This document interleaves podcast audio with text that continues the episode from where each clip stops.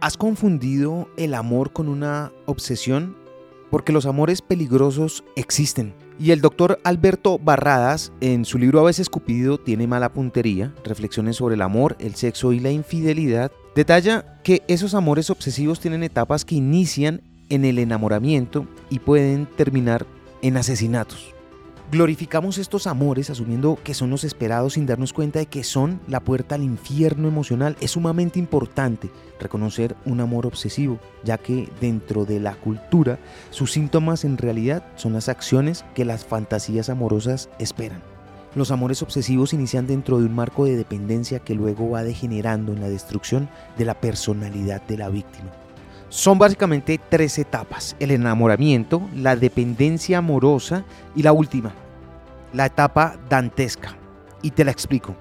Todo se convierte en un caos y ya estamos atrapados y sin personalidad. No se sabe salir de ahí. En esta etapa del amor obsesivo los celos ya son cotidianos y los accesos de irritabilidad y arrepentimiento son constantes. Esta etapa se enmarca en un nivel altísimo de inseguridad y las demandas para que la víctima cambie hasta su manera de respirar son constantes. El nivel de chantaje es alto. En este contexto, la persona víctima de un amor obsesivo recibe la presión social y familiar de que debe salir de allí, pero ya no tiene fuerzas, no tiene voluntad.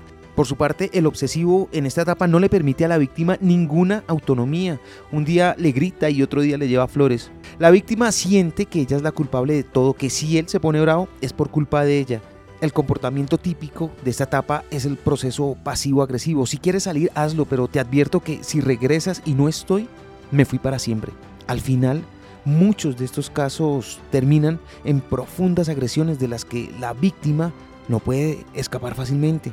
En estos amores peligrosos todo nace en un proceso de es que me ama como nadie y termina con es que casi me mata. Así que piensa, ¿vale la pena confundir un verdadero amor con una obsesión? Lo aprendí en la vida.